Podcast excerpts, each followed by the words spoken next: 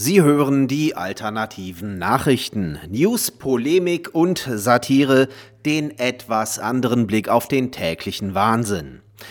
Heute geht es um Heuchelei, Gesinnungsterror und Liebe zum eigenen Volk. Greenbacks Matter. Patrice Kahn-Coulors, Frau des Jahres 2016 und Mitbegründerin der rassistischen, kulturmarxistischen, terroristischen Vereinigung Black Lives Matter, hat sich ein kleines Eigenheim gekauft. Für nur 1,4 Millionen Dollar. Mehr konnte sie mit erst 38 Jahren nach einem Leben voller harter Arbeit an Supermarktkassen und in Putzkolonnen leider nicht zusammenkratzen, da sie bekanntlich sowohl als Frau als auch als Schwarze strukturell diskriminiert wird. Deshalb befindet sich die bescheidene Hütte auch in Los Angeles in einer weißen Community. Orwell lässt grüßen. Großer Ärger für Kultsänger Heino.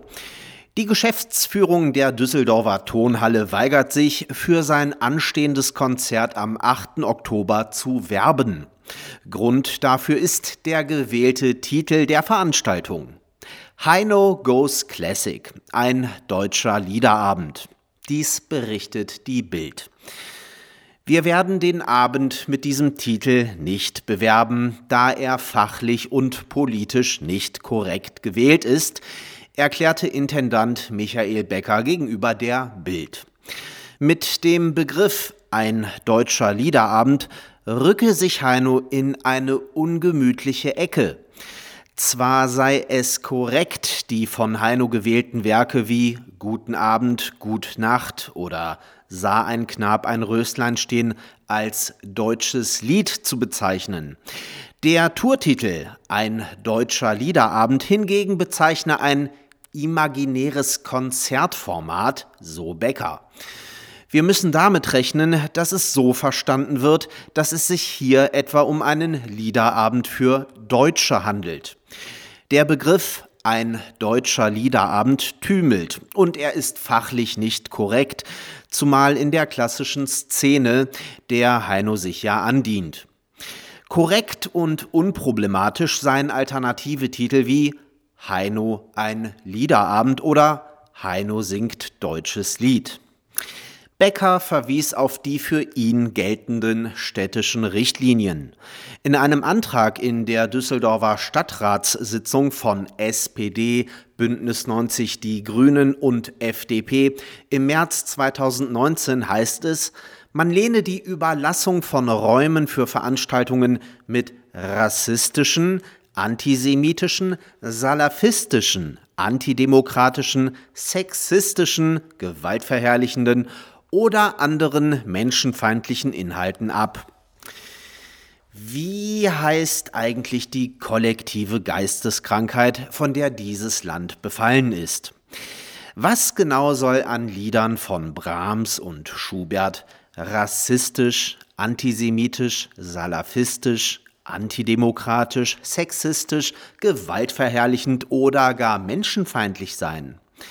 Und vor allem, was maßen sich irgendwelche Hausmeister, die im Auftrag der Stadt eine Halle betreiben und ohne die Künstler, die dort auftreten und zahlende Menschenmassen anziehen, schlichtweg arbeitslos wären, eigentlich an, einem seit über 55 Jahren etablierten deutschsprachigen Superstar, der sein Leben lang nichts anderes gemacht hat, als mit großem Erfolg deutsche Liederabende abzuhalten, vorzuschreiben, dass er seine deutschen Liederabende nicht mehr deutsche Liederabende nennen soll.